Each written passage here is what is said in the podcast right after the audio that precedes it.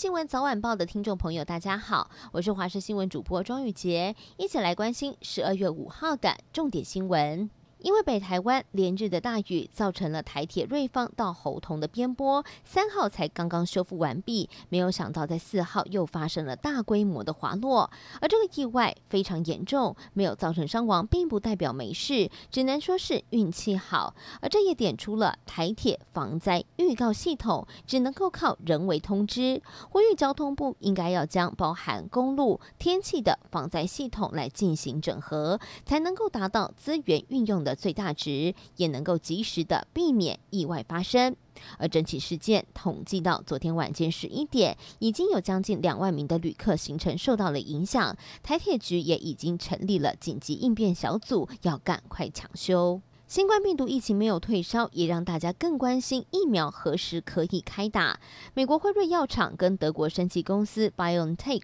联手研发的新冠疫苗，已经向欧美各国申请了紧急授权使用以及上市。英国预计在下个星期一，十二月七号就能够开始施打。阿拉伯国家巴林也在五号宣布批准了辉瑞的新冠疫苗紧急使用权，成为了继英国之后第二个批准。紧急使用这一款疫苗的国家。高雄有一名罹患了眼癌的三岁范小弟弟，必须要到日本去开刀才能够挽救视力。经过了各界的援助、爱心善款，顺利的筹到了医药费之后，日方也迅速的核准了签证。而家属在今天下午带着小朋友到日本，第一次搭飞机的范小弟弟穿着厚衣服，戴上了毛帽，并且带上了新的玩偶，在机场内奔跑，看起来相当的雀跃。而男童的奶奶也非常感。感谢有这么多台湾人的爱，他也有信心这个月底就能够带着健康的孙子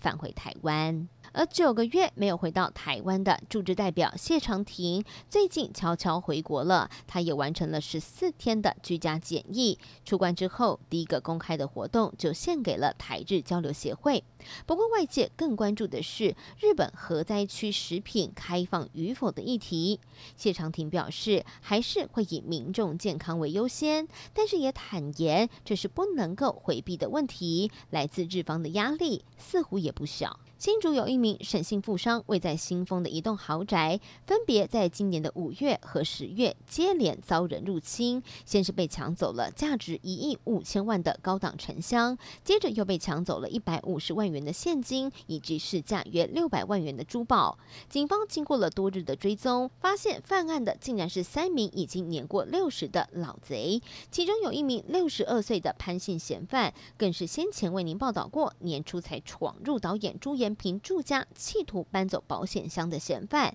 没有想到被抓，已经被判刑一年九个月，却还是继续行窃。最后带您关心天气的消息。明天持续受到东北季风影响，北部地区、基隆北海岸、大台北山区、宜兰，因为地形的关系，还是会有局部的大雨，甚至会出现豪雨。不过，华东地区的降雨倒是会缓和下来，但还是会有零星短暂降雨。至于温度方面，今天晚上到明天清晨，低温大约会跟今天相较之下回升一到两度，像是北部地区的低温就在十七到十九度，整体感受还是偏凉，不过其他地区到了明天白天就会回暖。不过入夜之后没有阳光，还是会感觉比较冷。东半部沿海也会有长浪，提醒大家要前往海边，一定要小心安全。